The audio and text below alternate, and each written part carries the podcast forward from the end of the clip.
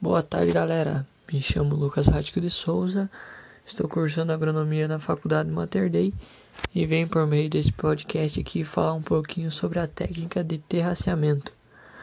A técnica de terraceamento é bastante utilizada na prática de conservação de solo, é, utilizando em vários tipos de terraços, em, de, de dependendo aí do, do tipo de solo, declividade e a quantidade de chuvas que, que a área recebe anualmente, para que a, os terraços suportem a quantidade de água que, que vai escoar. Evitar, para também evitar aí o, a erosão do solo. É, são vários tipos de terraços classificados aí quanto à função que exercem, a, a, largura da base ou da faixa aí que, que é movimentada, processo de construção, de, a forma do perfil do terreno também e o alinhamento. Entendeu? Em, em tipos aí do, do, dos terraços. É, terraços em nível, terraços com gradiente,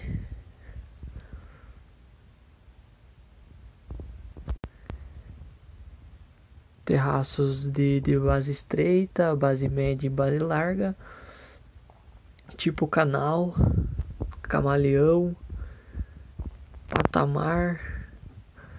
Também tem o tipo murundum, que foi utilizado bastante em, em anos é, anteriores. Antigamente era bem utilizada essa prática de murundum. É, também tendo a forma de, de terraço embutido e uma outra forma aí que, que digamos assim, que, que o pessoal apelidou como bacia. Não, não tem uma classificação aí exata, mas é algo que, o, que o pessoal utiliza bastante, assim, é, em forma de falar.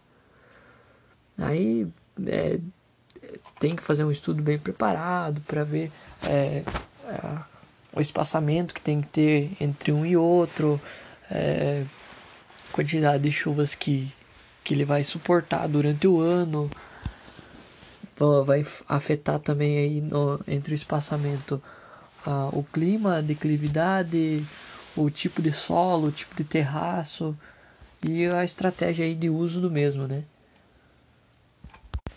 Mas então era isso, só só ia falar mesmo sobre os tipos de terraço. E era isso. Valeu, galerinha. Até mais.